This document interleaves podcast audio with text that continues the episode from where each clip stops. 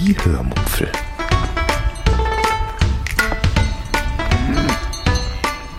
Aus dem Tagebuch einer Allgäuerin.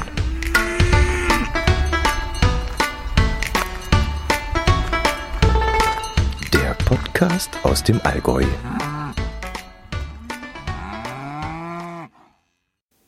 Hallo und herzlich willkommen zu einer Sonderepisode der Hörmupfel. Ich habe euch ja in einer der Marburg-Episoden erzählt, dass ich auf dem Grimmdich-Pfad unterwegs war. Und ich habe euch auch erzählt, dass ich dort ein paar Audiodateien aufgenommen habe, in denen ich erzähle, wie ich eben über diesen Pfad wandel. Ich habe euch dann auch versprochen, dass ich eine Sonderepisode aufnehmen werde, in der ich genau diese Audiodateien dann ein wenig aufbereiten und euch dann auch präsentieren werde. Und dieser Moment ist jetzt gekommen. Ich habe also alle Audiodateien bearbeitet, habe sie aneinander gehängt, habe dann gemerkt, dass es vielleicht doch nicht so unterhaltsam sein könnte, wie ich mir das vorgestellt habe. Aber ich möchte sie euch trotzdem nicht vorenthalten, denn es gibt ja doch den einen oder anderen unter euch, der Atmo sehr gerne mag. Und wenn das keine Atmo ist, dann weiß ich auch nicht. Kurz noch einmal zusammengefasst, worum es beim Grimmdichtpfad geht. Der Grimmdichtpfad ist eine touristische Einrichtung, die die Stadt Marburg für ihre Gäste angelegt hat. Es gibt dort, wenn ich mich richtig erinnere, circa 16 Stationen, an denen interessante Kunstgegenstände angebracht sind. Mm, an einer Stelle befinden sich zum Beispiel sieben Insekten an der Hauswand, an der anderen Stelle sieht man einen Spiegel an der Wand hängen und an einer weiteren Stelle ist ein etwa zwei Meter großer Schuh aufgestellt. Und das alles sind dann Stationen in Märchen von den Gebrüdern Grimm. Diesen Weg bin ich dann, wie gesagt, abgegangen. Dazu hatte ich dann noch ein Prospekt in der Hand, ähm, das man in der Touristikinformation bekommen kann. Und in diesem Prospekt wird dann ganz kurz erklärt, in kurzen Stichworten, worum es an der jeweiligen Station geht. Jetzt ist es allerdings so, doch schon eine Weile her, dass ich die Märchen gelesen habe.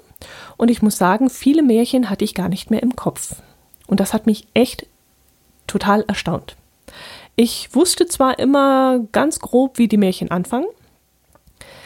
Wie sie weitergehen, hat auch manchmal geklappt. Aber wie sie enden, hatte ich meistens komplett vergessen. Ja, jetzt möchte ich euch aber nicht länger auf die Folter spannen. Ihr werdet ja jetzt in der Audiodatei hören, wie es mir ergangen ist. Und ich kann euch deshalb jetzt nur viel Spaß wünschen.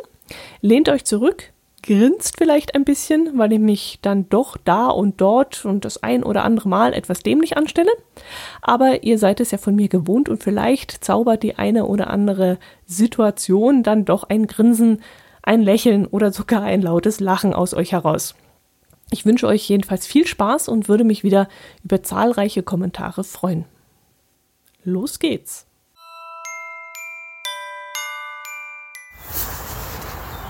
Hallo und einen wunderschönen guten Tag oder guten Morgen nach meiner Zeit. Ich bin jetzt gerade in Marburg, habe mich dort am Aquamar, einem Freizeitbad, auf einen Parkplatz gestellt. Dort kostet die Stunde 80 Cent und äh, man kann maximal 3,20 Euro einschmeißen und dann kann man dort den ganzen Tag stehen für diesen Preis, was ich sehr günstig finde. Man läuft dann ungefähr 15 Minuten bis in die Stadt rein, direkt an der Lahr entlang, ist also auch schön zu laufen. Und ja, das habe ich jetzt genutzt. Jetzt ist es so, ich, äh, die Parkzeit geht von 9.30 Uhr bis 17 Uhr. Das wären dann wohl die 3,20 Euro, die da stündlich zu veranschlagen sind. Habe es jetzt nicht nachgerechnet, aber wird schon passen. Äh, das Problem ist, ich bin vor 9.30 Uhr hier. Jetzt könnte man ja meinen, dass bis 9.30 Uhr äh, kostenlose Parkzeit ist und dann rechnet das Ganze ab 9.30 Uhr die 3,20 Euro ab. Nein, dummerweise nicht. Ähm, es rechnet schon ab. Äh, was ist jetzt 8.45 Uhr, glaube ich. 9.05 Uhr, irgend sowas müsste es sein. Das heißt, ich muss um 17.35 Uhr wieder zurück am Parkplatz sein und für 25 Minuten noch Geld einschmeißen rein theoretisch. Und das ist richtiger Quatsch. Also die äh, Rechenzeit sollte dann auch ab äh, 9.30 Uhr definitiv gelten. Aber gut, Kleinigkeiten bis 7.35 Uhr werde ich schon zurück sein. Ich war gestern schon in Marburg unterwegs und habe da viel angeguckt und heute treffe ich mich dort mit einer Bekannten. Wir trinken schön Kaffee. Mm, mittags muss ich dann wieder nach Hause und dann werde ich den Nachmittag noch mit den Restsehenswürdigkeiten verbringen, die ich angucke. Und dann sollte ich um 17.35 Uhr wieder zurück sein. Ich habe mir, also ich, ich schnaufe jetzt hier nicht so, weil ich schnell laufen würde oder ja, Schnappatmung hätte, aber es ist relativ kalt. Und ja, mich, mich fröstelt es ein bisschen. Ich habe kalte Hände, kalte Nase. Gut. Ja, was ich euch äh, jetzt hier heute versuchen möchte, angedeihen zu lassen, ist der Grimm-Dich-Pfad. Die Gebrüder Grimm haben ja hier in Marburg studiert und eine Zeit lang gelebt. Das hat sich Marburg jetzt zunutze kommen lassen und ähm, hat einen sogenannten Grimm-Dich-Pfad erstellt. Äh, es wurden verschiedene Skulpturen an bestimmten neuralgischen Punkten errichtet, die rund um die Märchen von Gebrüder Grimm angelegt sind. Also, äh, was gibt es da? Spieglein, Spieglein an der Wand. Äh, ja, was weiß ich alles. Wir werden sehen. Meine Frau, die Isabel, wie heißt das? Der Fischer und seine Frau. Und ähm, ja, und diesen Grimm-Dich-Pfad, also doch, weil er versprochen, Trimm-Dich-Pfad, diesen Grimm-Dich-Pfad möchte ich heute ablaufen und ihr werdet mich ein wenig daran begleiten. Ähm, und ich werde dann an den einzelnen Stationen immer eine Kleinigkeit aufnehmen, welche, was man dort vorfindet, welche Märchen erzählt werden, wie das Ganze aufgebaut ist, woran ich mich erinnere an den Märchen. Und ich hoffe, ihr habt ein bisschen Spaß daran. So, ich melde mich dann später von der ersten Station.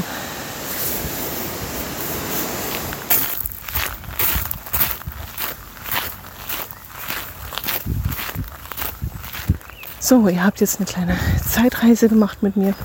Es ist inzwischen Mittag. Ähm, ich habe mit einer sehr lieben Bekannten am Marktplatz in einem Café gesessen, habe mich wunderbar unterhalten. Sie hat ein sehr außergewöhnliches Leben. Ähm, ein, ja, wie soll ich, ein Lebensentwurf ist das ja nicht mehr. Ähm, ja, eine spannende Familie, sage ich jetzt mal so. Und es war wirklich sehr, sehr schön, mich mit ihr zu unterhalten und meinen Horizont ein wenig zu erweitern und viel Neues und viel Spannendes zu erfahren.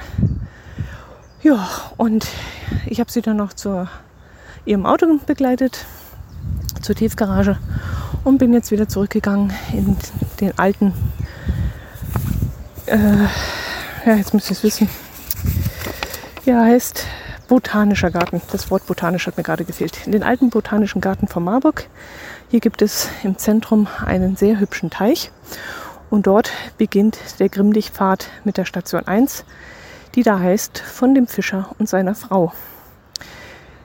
In der Teichmitte ungefähr momentan schwimmt ein etwa anderthalb Meter langer Fisch. Ähm, erstaunlich ist daran, dass er wirklich schwimmt. Ich hatte anfangs gedacht, als ich äh, zum See kam, dort würde er äh, in der Mitte irgendwie befestigt sein. Aber nein, das Ding hat sich bewegt, was einen Moment gedauert hat, bis ich das kapiert habe. Erst hat es ja so ein bisschen ein Schwindelgefühl bei mir hervorgerufen, weil ich dachte, oh, irgendwas stimmt hier nicht, falle ich gerade um oder so. Bis ich gemerkt habe, dass der Fisch selber nicht irgendwo ankert, sondern eben frei auf dem äh, Teich umherschwimmen kann. Je nach Windlage ähm, hat er auch ein richtiges Tempo sogar, weil er doch sehr groß und windanfällig zu sein scheint. Ja, der Fischer und seine Frau, was weiß ich davon noch? Eigentlich nur noch den, äh, den Spruch, den es damals gab. Ähm, meine Frau, die Ilse will, will nicht so, wie ich es will. Das ist, glaube ich, jedem von uns bekannt, dieser Spruch.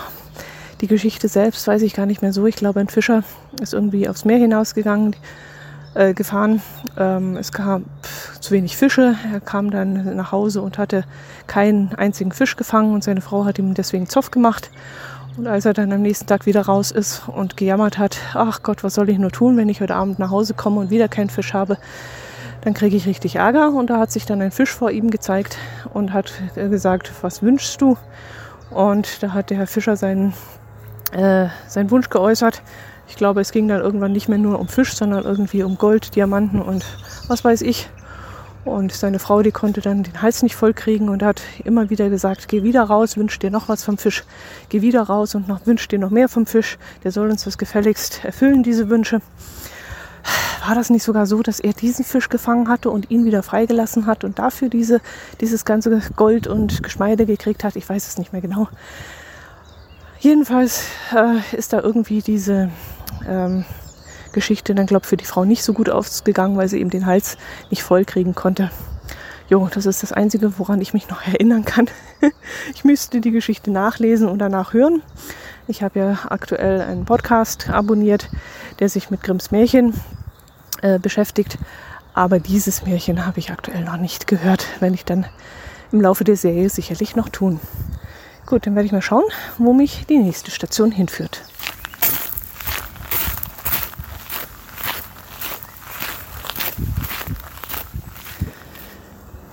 So, ich habe jetzt den Botanischen Garten verlassen, bin dann geradeaus über den Pilgrimstein, also über die Straße, die so heißt, hinausgegangen.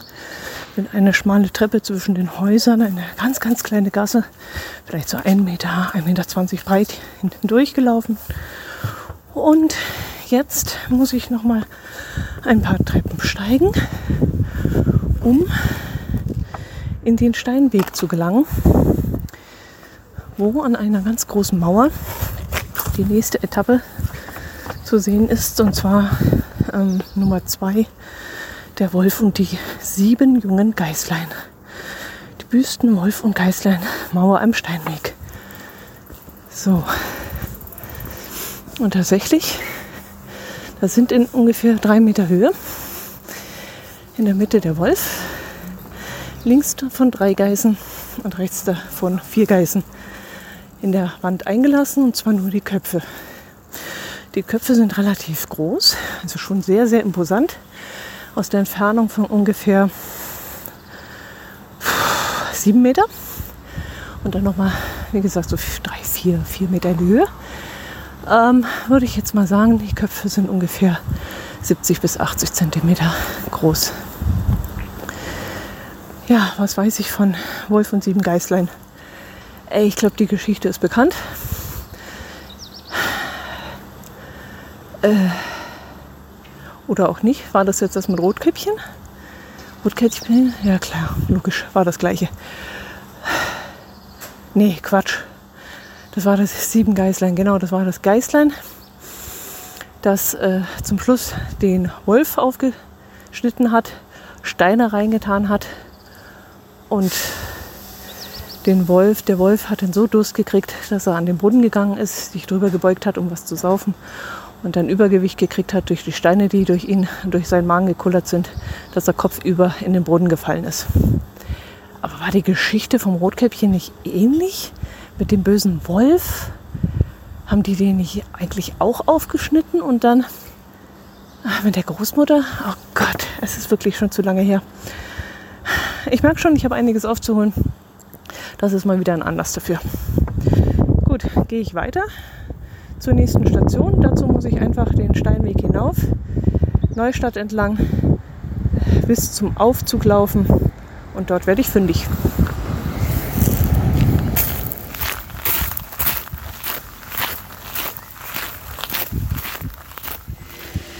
So, ich stehe jetzt ein bisschen abseits von der Station 3, die da den Namen trägt Froschkönig.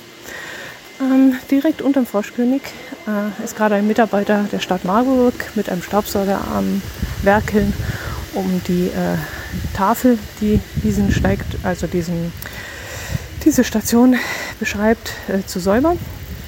Und das ist ein bisschen laut und deswegen bin ich ein Stück weiter gegangen. Ja, Froschkönig, da weiß ich relativ viel noch. Also das war eine Prinzessin, die hat immer äh, im Garten gespielt. Dort stand auch ein Brunnen und sie hat dann mit einer goldenen Kugel gespielt und diese goldene Kugel ist ihr in den Brunnen gefallen. Sie war darüber todtraurig und irgendwann kam plötzlich ein Frosch herauf und hat gesagt, ich hol dir deine Kugel, aber du musst versprechen, mit mir Tisch und Bett zu teilen. In ihrem jugendlichen Leichtsinn hat sie das dann zugestimmt und äh, so ist es dann auch gekommen. Der Frosch hat ihr die Kugel wieder raufgebracht. Und äh, als sie dann abends nach Hause kam in ihr königliches Schloss, da klopfte es plötzlich an die Tür. Der Frosch war da und begehrte Einlass. Der König hat dann gesagt, ja, du hast es versprochen, also komm rein, lieber Frosch, du darfst Bett und Tisch mit meiner Tochter teilen. Äh, er, als dann der Frosch mit ihr aber auch noch das Bett teilen wollte und in ihrem Schlafzimmer ruhen wollte, da wurde es ihr dann zu viel, weil sie sich furchtbar vor dem Frosch geekelt hat. Hat sie den Frosch genommen und an die Wand geklatscht und siehe da, aus dem Frosch wurde ein Prinz. Und mit diesem Prinz ist sie dann jo, äh, in den Sonnenuntergang geritten, wollte ich gerade sagen. ist sie dann äh, nach Hause gekehrt in sein Königreich. Irgendeine Nebengeschichte gab es da noch. War da nicht noch ein Diener,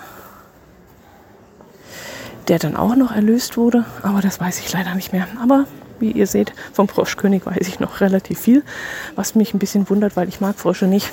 Ich ekel mich fürchterlich davor vor. Und äh, umso seltsamer ist es, dass ich mich ausgerechnet an dieses Märchen erinnern kann.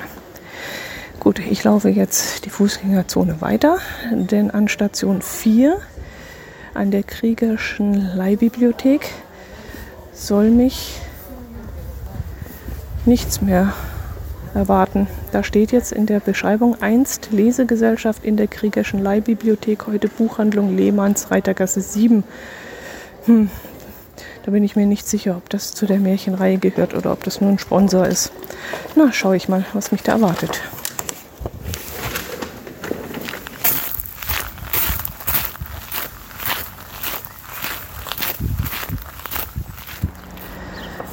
Jetzt bin ich am sogenannten Kornmarkt angekommen. Hier soll sich, wie gesagt, die Station 4 befinden, Kriegersche Leihbibliothek.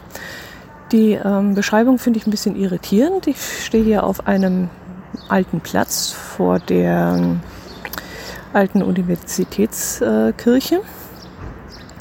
Und dort sind äh, linker Hand drei Hochstühle angebracht, die ein bisschen größer sind als ich. Dort kann ich dann mm, auf die Sitzfläche draufklettern, habe dann vor mir ein Pult mit äh, einem Buch liegen, beziehungsweise drei Stühle sind es mit jeweils einem Buch.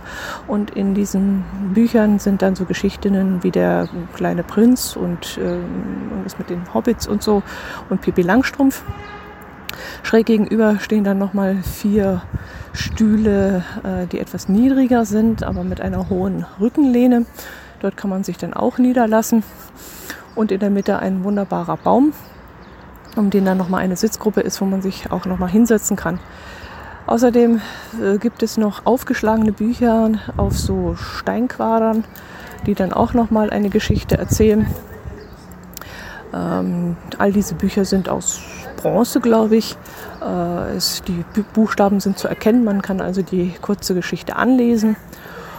Und gleich daneben befindet sich, wie gesagt, die Universitätsklinik, äh, Klinik, Universitätskirche. Und an einer der Wände von der Universitätsklinik ist ein großes Gemälde zu sehen mit äh, einem Mädchen, das Sterne einfängt. Und dazu gibt es dann die Station 5, was sich dann nennt Lichtkunstwerk und Sterntalerbuch. Und ähm, ja, das handelt sich dann um das Märchen mit den Sterntalern oder die Sterntaler. Kenne ich gar nicht, muss ich zu meiner Schande gestehen, sagt mir überhaupt nichts. Ich kenne das Bild, weil es schon von verschiedenen Malern äh, dargestellt wurde, wie eben dieses Mädchen dort steht und die Sterne einfängt. Aber das Märchen selbst, nein, kann ich mich nicht daran erinnern, dass ich das jemals gelesen habe oder vorgelesen bekommen habe. Also auch eine ja, Bildungslücke, die ich nachholen muss. Gut, gehe ich weiter zu Punkt 6. Das Märchen kenne ich nämlich dann.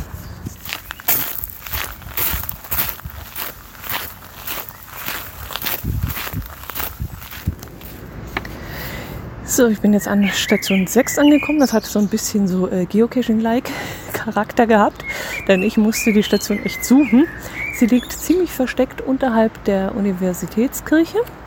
Da muss man eine ganz schmale Treppe hinuntergehen durch einen Durchgang, kommt dann auf einen schmalen Weg und dort an der Mauer ist ein ja, Relief angebracht. Äh, eine Rosenranke mit einer weißen Rose und einer roten Rose. Und dahinter sind so die, ja, das halbe Gesicht von jeweils Schneeweißchen und Rosenrot zu sehen. Und in dem Moment, wo ich mir überlegt habe, wie geht denn das, ähm, Märchen. Eigentlich ist mir das durchaus ein Begriff, aber als ich dann überlegen musste, wie war denn der Inhalt, bin ich doch ins Straucheln gekommen. Also so ganz weiß ich das ehrlich gesagt gar nicht mehr. Äh, wenn ich mich recht erinnere, sind das zwei Königskinder, zwei Mädchen, die immer im Garten spielen. Und irgendwann kommt da ein Bär. Und der dringt bei ihnen da in den Garten ein, wo eigentlich umrankt ist von irgendwelchen Rosenhecken. Und die Kinder haben erst Angst äh, vor dem Bären, finden dann aber Zutrauen zu ihm und spielen mit ihm. Er verschwindet aber immer wieder und sie wundern sich schon, ähm, wo er denn immerhin verschwindet. Und als er dann wieder mal verschwindet, reißt er sich sein Fell auf und die Kinder finden dieses Fell und sehen, dass da äh, das Fell voller Goldstaub ist oder golden glänzt oder irgend sowas. Und sie beschließen dann, ihm zu folgen, um dem Rätsel auf die Spur zu gehen und äh, kommen dann in einen Wald, wo sie auf einen Zwerg treffen, der es nicht gut mit ihnen meint. Aber genau da hakt es dann bei mir aus. Ich weiß nämlich nicht mehr, wie die Geschichte weitergeht. Müssen Sie da irgendein Rätsel lösen? Werden Sie da irgendwie errettet von dem Bären? Ich weiß es nicht mehr, keine Ahnung. Zum Schluss jedenfalls kommt da wieder irgendwie ein Prinz raus, den, der die äh, eine heiratet und dessen Bruder heiratet dann, glaube ich, die andere. Aber ich weiß es nicht mehr. Ich habe echt gedacht, ah, Schneeweißchen und Rosenrot überhaupt kein Thema. Kennt man, ist einem bekannt. Aber in dem Moment, ganz ehrlich, ich weiß es jetzt nicht mehr, wie die Geschichte genau geht. Gut, ähm, ich werde jetzt weitergehen und schauen, was mich an Station 7 am Marktplatz 7. Ach ja, die Station kenne ich schon, die habe ich schon öfters gesehen. Ist mir so gar nicht bewusst gewesen, dass die auch zu dem Grimmdich-Pfad gehört. Aber dann werden wir uns gleich wiedersehen.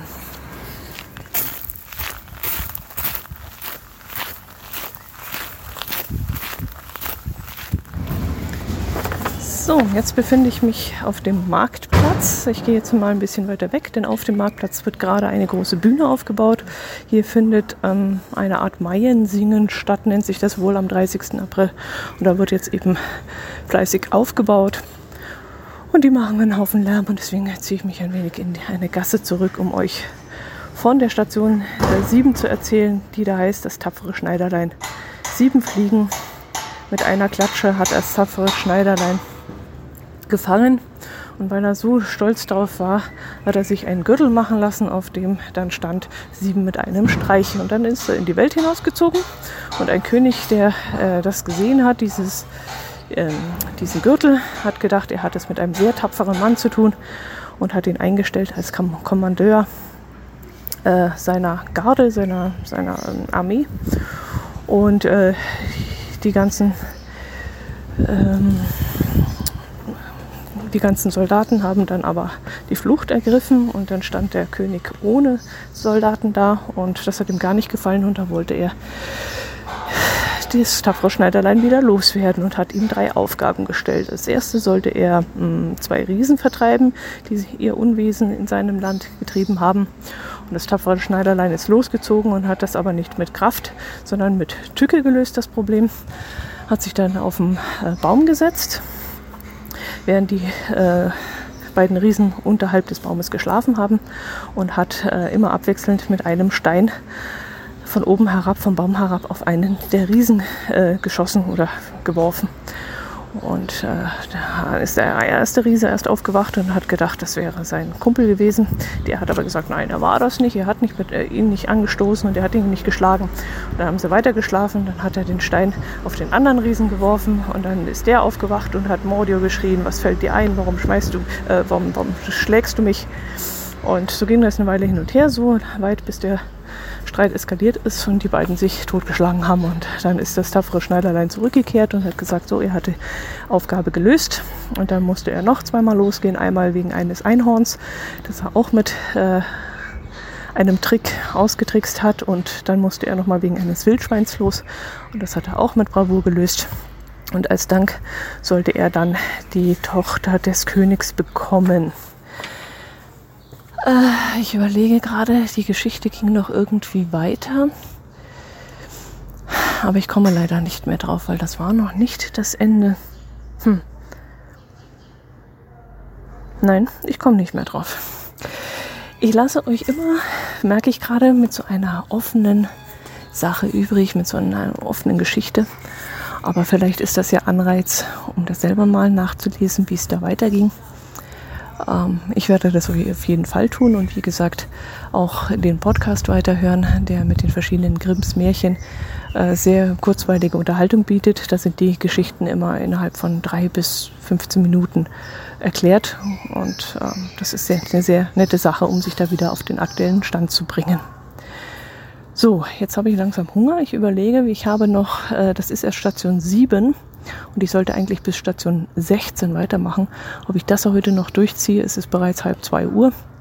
Ich werde jetzt irgendwo was essen gehen und dann denke ich mal, dass ich gar nicht weitermache. Aber das soll nicht euer Problem sein. Schauen wir mal, wie es weitergeht.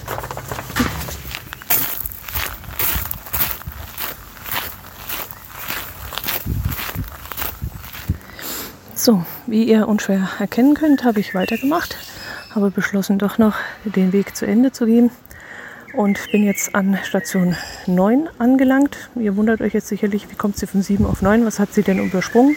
Ja, Nummer 8 war das Haus der Romantik und da gab es eigentlich nicht großartig was zu sehen. Deswegen bin ich einfach daran vorbeigegangen und sitze jetzt auf einer Bank ähm, gleich neben dem Weinlädele. Das ist ein Restaurant, in dem ich gestern gegessen habe, wo es sehr leckeres Essen gibt und ein schönes Glas Wein dazu. Ähm, es gibt eine sehr schöne Weinkarte und äh, da wird jeder etwas finden, wenn er denn möchte. Und ich hatte da gestern, äh, was habe ich denn gegessen? Bandnudeln mit ähm, Spargel, gebratenem Spargel und Tomatenpesto. Aber das nur nebenbei erzählt. Ja, ich sitze jetzt wie gesagt auf einer Bank. Äh, der Weg hierher war nicht ganz einfach zu finden, weil die Karte, die äh, in diesem Flyer vom Grimmdichtpfad mm, den Weg zeigt, ist sehr, sehr klein und unübersichtlich. Und jetzt bin ich doch tatsächlich dran vorbeigelaufen an der Stelle, habe dadurch aber einen äh, Stolperstein gefunden, den ich sonst nicht entdeckt hätte. Und so hat sich das Verlaufen dann doch gelohnt. Station 9 ist jetzt Rotkäppchen und der Wolf. Okay, das habe ich ja vorhin schon mal erzählt, weil ich dachte, das wäre das mit den sieben Zwergen da, äh, sieben Geißlein gewesen. Rotkäppchen und der Wolf, wie ging das jetzt wieder? Also, da war ein kleines Mädchen und das hatte von der Mutter oder Großmutter ein rotes Hals, äh, Kopftuch geschenkt bekommen. Und das trug es immer. Und die Mutter schickte das kleine Mädchen, das nun Rotkäppchen hieß, zur Großmutter, weil die bettlägerig war und sollte ihr zu essen bringen. Und schärfte ihr aber ein, wenn sie durch den Wald geht, mit niemandem zu sprechen und aufzupassen vor wilden Tieren. Und das kleine Mädchen ist dann losgelaufen und traf den Wolf. Und der Wolf hat ähm, das Mädchen fressen wollen, musste es aber mit einer List ähm, zur Strecke bringen und hat deswegen gesagt, ähm, geh mal dort Blumen pflücken, du wirst doch nicht zur Oma gehen ohne ein paar, ein paar, Blumen in der Hand. Und das hat das Mädchen dann gemacht und hat ähm, Blumen gepflückt. Und dann ist der Wolf weitergegangen zur Großmutter, hat diese erstmal gefressen Genau, hat diese erstmal gefressen und hat sich dann äh, die Großmuttermütze aufgesetzt und hat sich ins Bett gelegt und hat so getan, als wäre er die Großmutter. Und dann kam das Rotkäppchen und äh, dann kennt ihr sicherlich die berühmten Worte, ja Großmutter, warum hast du denn so große Ohren? Dann hat die Großmutter gesagt, weil ich, damit ich dich besser hören kann. Ja Großmutter, warum hast du denn so große, keine Ahnung, und zum Schluss, und warum hast du ein so großes Maul, damit ich dich besser fressen kann? Und dann hat der Wolf das Rotkäppchen gefressen. Als das Rotkäppchen dann abends nicht mehr nach Hause kam, hat sich die Mutter Sorgen gemacht und ist mit dem Jäger losgegangen zur Großmutter, um zu gucken, ob Rotkäppchen dort angekommen ist. Und dort fanden sie dann den Wolf vor. Und jetzt geht's wieder los. Immer wenn sich die Geschichte Richtung Ende begibt, weiß ich nicht mehr, wie es weiterging. Hat der Jäger dann den Wolf erschlagen. Jedenfalls hat er doch dann den Bauch aufgeschnitten und kam dann nicht Großmutter und Rotkäppchen unversehrt aus dem Bauch raus? Oder bringe ich das jetzt wieder mit den sieben Geißlein durcheinander, die da auch aus dem Bauch irgendwie rausgekommen sind? Oder haben sich die Gebrüder Grimm zweimal die Gesch gleiche Geschichte zunutze gemacht, um ihre Märchen zu verkaufen? Ich weiß es nicht. Wie ging denn das dann weiter? Hm. Naja. Immerhin habe ich euch jetzt wieder neugierig gemacht und ihr könnt die Geschichte nachlesen oder nachhören. So, auf geht's zur Station 10.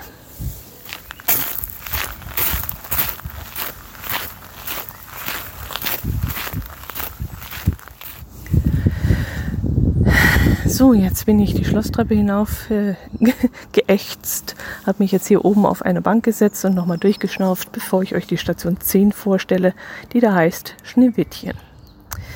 Hier an der Wand ist dann auch in ungefähr drei Meter Höhe ein großer Spiegel angebracht.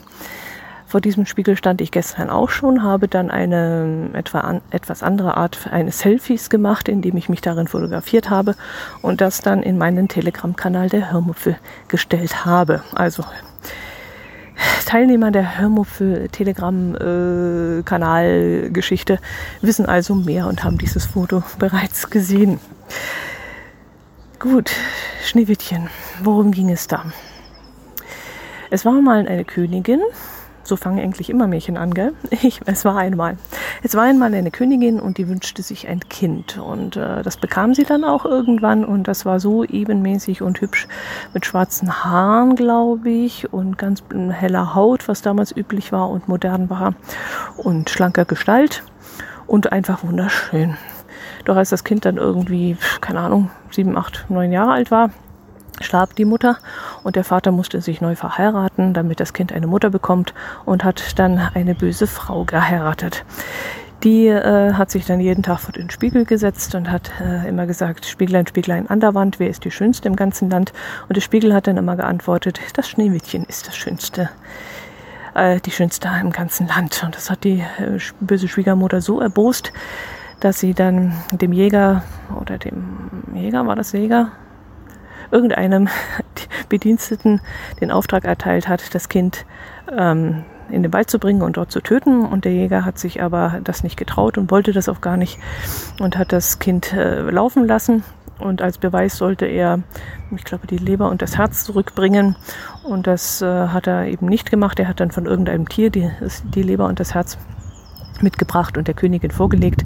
Und die hat das dann verspeist.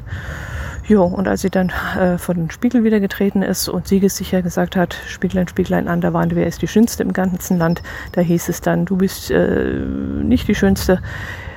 Äh, irgendwo ganz tief draußen äh, gibt es noch etwas Schöneres als dich. Und da hat sie dann eben gewusst, dass der Jäger das Kind nicht getötet hat, sondern dass das immer noch lebte. Das Schneewittchen war dann inzwischen im Wald irgendwie auf die sieben Zwerge gestoßen, hat dann dort in dem kleinen Häuschen zu, sich an den Tisch gesetzt hat, vom Tellerchen gegessen und vom Becherchen getrunken und daraus entstand eben dieser Spruch mit dem Nanu, wer hat denn von meinem Becherchen getrunken, wer hat denn von meinem Tellerchen gegessen? Und ähm, ja, das war dann eben Schneewittchen. Und Schneewittchen durfte bei den sieben Zwergen bleiben und dort aufwachsen. Und jedes Mal, wenn die böse Schwiegermutter sich vor den Spiegel gesetzt hat,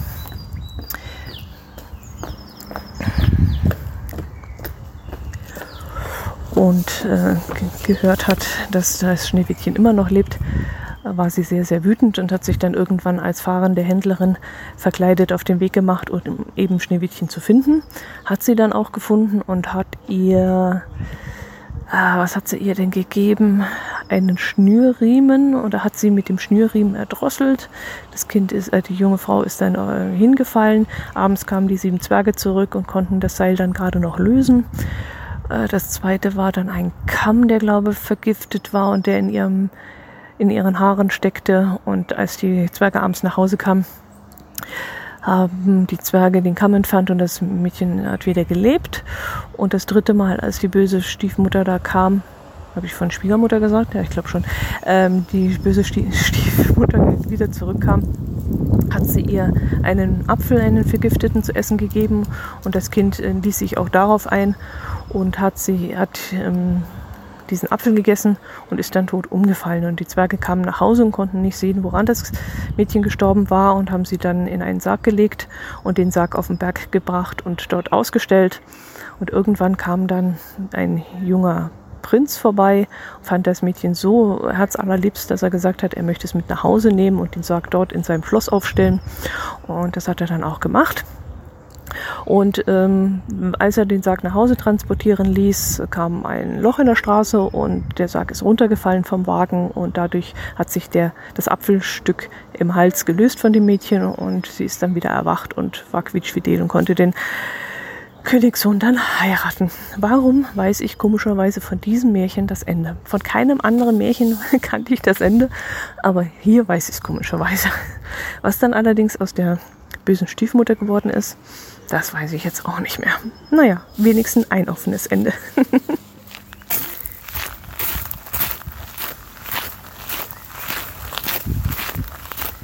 so, ich habe mich jetzt wieder auf eine Bank gesetzt ich befinde mich jetzt ähm, an Station 11 bei Aschenputtel und hier ist ein überdimensionaler, großer, pink-rotfarbener äh, Schuh zu sehen, passend zu Aschenputtel.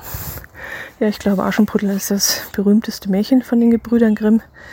Allweihnachtlich äh, wird ja dieser äh, sensationell äh, cool gemachte Film im Fernsehen gezeigt. Ähm, ich glaube, das ist so eine kleine Abwandlung von dem Originalmärchen und äh, stimmt nicht ganz überein, aber ich werde trotzdem mal versuchen, das alles zusammenzufassen. Ah, Aschenputtel lebte mit ihren bösen Stiefschwestern zusammen und ein Prinz in der Nähe gab ein gab ein, ein Fest und äh, die beiden bösen Stiefschwestern, die gingen dort mit ihrer Mutter hin, aber Aschenputtel durfte nicht, obwohl sie gerne mitgegangen wäre. Und stattdessen wurden ihr Linsen und Erbsen auf den Boden geschüttet, zusammen mit Asche. Und äh, die Mutter befahl, die Stiefmutter befahl, äh, die Guten ins, oh, wie ging das Kröpfchen und die anderen ins Töpfchen? Nee, die, die Schlechten ins Kröpfchen, die Guten ins, nee, Quatsch. Sie sollte das auseinander äh, glauben, die Erbsen und die Hirse oder was immer das auch war, sollte sie auseinander glauben.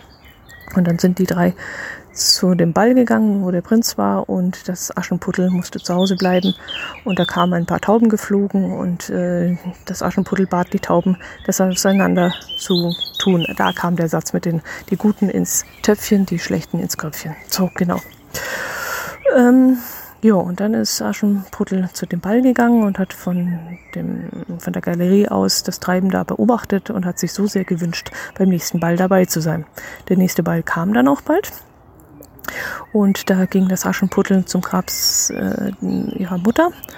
Und dort hatte sie vor vielen Jahren drei Haselnüsse vergraben und aus diesen Haselnüssen war ein Boschen entstanden und dort hingen dann wieder Haselnüsse dran und da konnte sie äh, irgendeinen Spruch aufsagen. Und aus den Haselnüssen Nüssen wurden dann ein Kleid und Ballschuhe und weiß nicht was. Jedenfalls konnte sie so hübsch gekleidet dann zu dem Ball gehen und konnte dort mit dem Prinzen tanzen.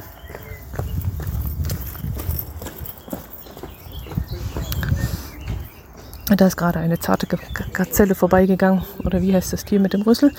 Ähm, ja, und ähm, genau, und dann ging das Aschenputtel wieder nach Hause. Und äh, keiner hatte sie erkannt, weil sie einen Schleier getragen hat. Und äh, am nächsten Tag, oder wann auch immer, war wieder ein Ball.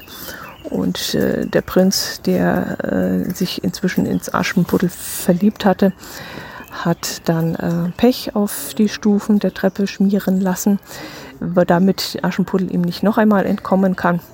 Und Aschenputtel äh, blieb auch tatsächlich am Pech hängen, verlor einen Schuh und musste mit einem Schuh weiter nach Hause zurückkehren. Und der Prinz ist dann mit diesem Schuh durchs Land gereist und hat ausprobiert, wie ihm welcher Schuh gehört und hat dann eben auch die Stiefschwestern getroffen und die Stiefschwestern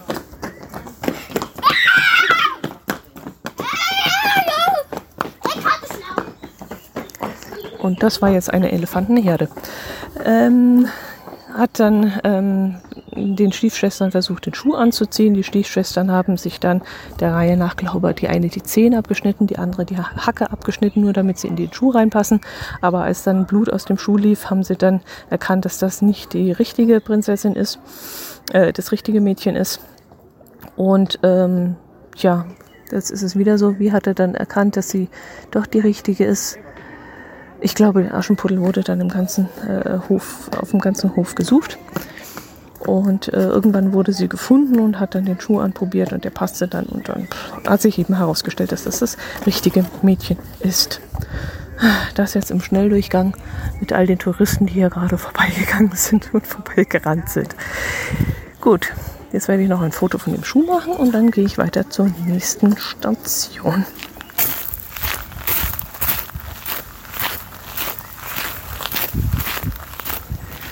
So, ich stehe jetzt unterhalb vom Bückingsgarten. Das ist ein Restaurant unterhalb des ähm, Landgrafenschlosses. Und dort führt jetzt eine äh, schmale Treppe hinunter in die Altstadt wieder. Und auf dieser Altstadt ist, äh, nee, auf dieser Treppe ist auf jede Stufe eine Zeile geschrieben. Das ist dann ein Zitat, Zitat von Jakob Grimm.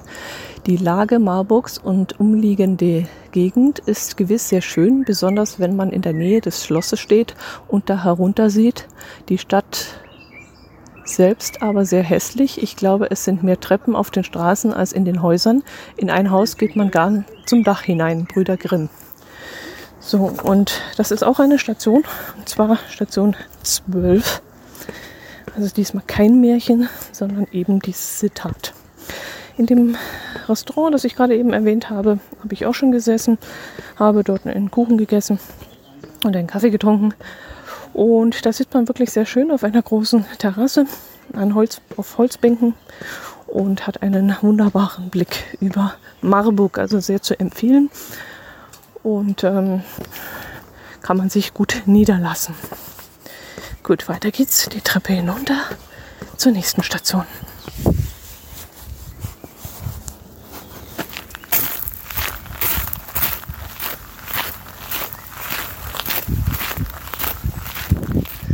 Hänsel und Gretel, die gingen in den Wald. Es war so dunkel und auch so bitterkalt. Ja, und damit spoilere ich nämlich das nächste Märchen, das da heißt Hänsel und Gretel. Das Verzwickte ist jetzt aber nur, dass ich die Station nicht finde. Hier steht Hänsel und Gretel im äh, Lebkuchenhaus.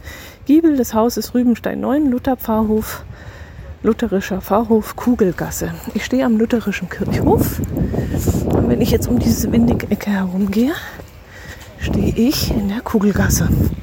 Und wenn das Ganze am Giebel sein soll des Hauses, dann muss ich doch eigentlich nur die Vor- oder die Rückseite angucken des Hauses und sollte dort eigentlich Hänsel und Gretel finden.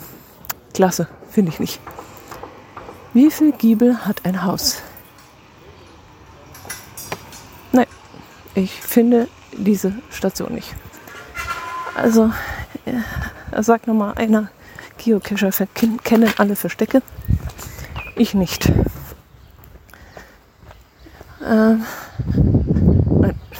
definitiv nein, ich finde die Station nicht.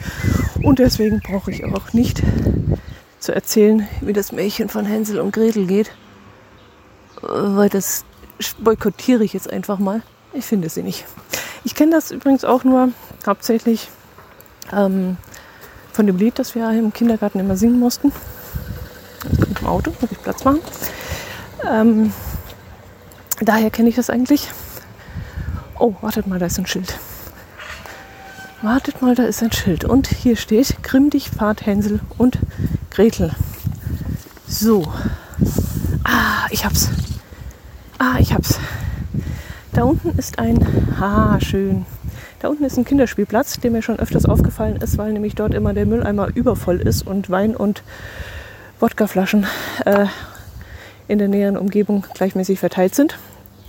Und neben diesem Kinderspielplatz gibt es ein, einen Giebel von einem Haus. Das Haus äh, verschwindet dann in der Tiefe hinter diesem Kinderspielplatz, aber der Giebel ist eben zu sehen und dort sind Lebkuchentafeln äh, angebracht. Also so äh, Holztafeln, die aussehen wie Lebkuchen. Ha, habe ich es doch noch gefunden. Also Geocacher Ehre wieder gerettet. Gut, Hänsel und Gretel kennt ihr ja sicherlich. Äh, zwei Kinder gehen in den Wald hinaus, werden dort von der Hexe eingesperrt. Äh, die Hexe will, dass Hänsel dick und fett wird, damit er sie fressen kann und gibt ihnen immer viel zu essen. Äh, sie essen das auch, was sie dort kriegen, also auch zum Beispiel das Hühnerbeinchen und äh, der Knochen vom Hühnerbein strecken sie dann immer aus ihrem Gefängnis raus, wenn die böse Hexe jeden Abend kommt, um eben zu fühlen, äh, ob Hänsel schon dick und fett genug ist, um endlich gefressen zu werden. Und dann nehmen sie immer, wie gesagt, den Knochen und strecken ihn äh, hinaus und die Hexe fühlt an dem Knochen, die hm, sieht nicht mehr ganz so gut, fühlt an dem Knochen, dass Hänsel immer noch ähm, zu dünn ist und deswegen eben nicht äh, gebraten werden kann oder gekocht werden kann oder was immer auch ist. Und ähm, wie es ausgeht, das freie ganze Märchen weiß ich wieder nicht. Was passiert denn da? Wie geht das wieder aus? Ich, was mich jetzt so fasziniert ist, dass das ja eigentlich einen Lerneffekt geben soll bei solchen äh, Märchen. Es geht ja immer gut aus, immer gut für die, für die armen Kinder, für das arme Prinzesschen, für das arme Schwesterchen, das arme. Es geht ja immer gut aus. Aber komischerweise äh, ist mir das nicht im Gedächtnis geblieben. Äh, sollte ja eigentlich auch so eine lehrreiche, so ein lehrreiches Aha-Gefühl dann geben, wo man dann sagt, siehst du, das Gute gewinnt immer und das Böse verliert immer. Aber wenn ich immer die, die äh, Ergebnisse von diesen, von diesen Märchen nicht kenne, was hat das zu bedeuten? Da sollte man mal sich psychologisch untersuchen. ah, keine Ahnung, weiß ich nicht. Sagt ihr es mir, wie ist Hänsel und Gretel ausgegangen? Nee, auch der Sache werde ich natürlich nachgehen. Aber ich weiß, dass es gut ausgeht und die beiden dann wieder freikommen und die böse Hexe dann eben verliert. Gehen wir weiter zum. Ah, Märchen sind zu Ende. Das war Station 14. Station 13 war das Wohnhaus eines gewissen Professor Karl von Savigny. Keine Ahnung, wie man das ausspricht. Was auch immer der Mann gemacht hat. Dadurch äh, bin ich jetzt bei der Station 14 gelandet. Als nächstes kommt die Station 15. Das ist der historische Stadtplan aus der Stud Studienzeit der Grimms gegenüber Wendelgasse 4, Wohnhaus von Jakob und Wilhelm Grimm von 1803 bis 1806, Rübenstein 1. Okay, und in der Barfüßer Straße 35 ist dann die Station 16, wo Jakob Grimm von 1802 zu, nach, bis 1803 gewohnt hat.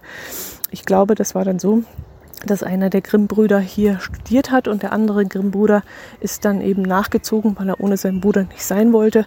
Die waren also sehr hm, ja, vertraut miteinander und äh, der kleine Bruder wollte sich wohl nicht von seinem großen Bruder trennen.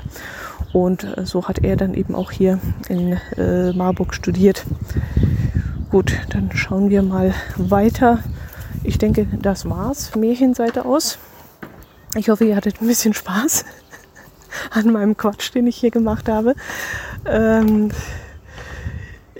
ich möchte jetzt niemanden zitieren, aber ähm, wie gesagt, äh, wer den Spaß jetzt nicht versteht und keine Freude daran hatte, der sollte jetzt spätestens jetzt aussteigen und diesen Podcast deabonnieren, weil so einen Quatsch mache ich halt ab und zu mal und äh, ich hoffe, der Rest von euch hatte Freude daran und ähm, liest jetzt vielleicht die Märchen ein wenig nach oder hört sie nach und den einen oder anderen Film dazu gibt es ja auch.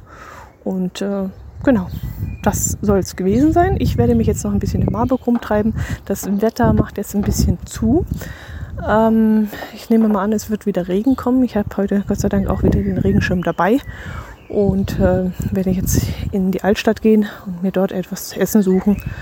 Und ähm, ja, dann sehe ich weiter, wie der Urlaub so weitergeht. Macht es gut. Servus.